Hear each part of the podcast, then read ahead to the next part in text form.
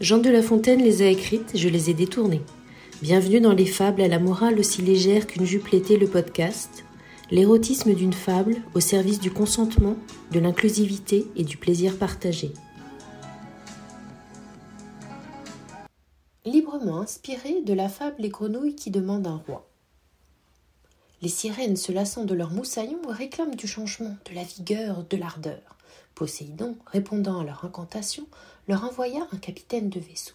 Il était beau, il était doux, il atterrit sur son séant, nu comme un verre et souriant.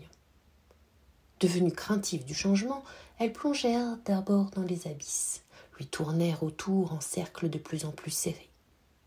Le sourire de ses yeux les attira, comme des jouvencelles rieuses qu'elles n'étaient plus. Une première se jeta sur la bouche du capitaine, une autre se leva contre son torse, une entreprit de faire connaissance avec le membre inférieur du capitaine.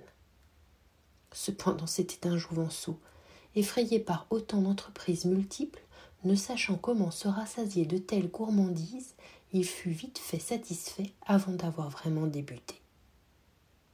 Les sirènes chantèrent si fort leur déception, hurlèrent tant leur envie d'ardeur, que Poséidon, envoya un viking. De vigueur, il n'était même plus question, de rustrerie tout au moins.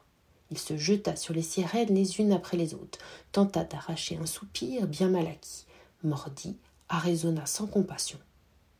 Les sirènes pleurèrent leur beau et doux capitaine, demandeur de leur donner de nouveau à goûter. Poséidon sarcastique leur répliqua qu'il fallait toujours se méfier de ce que l'on souhaite car le ruste pouvait arriver, et qu'il aurait suffi de patience et d'éducation pour faire de leur capitaine un doux étalon. Un viking elles ont voulu, un viking elles auront? À elles maintenant de l'instruire.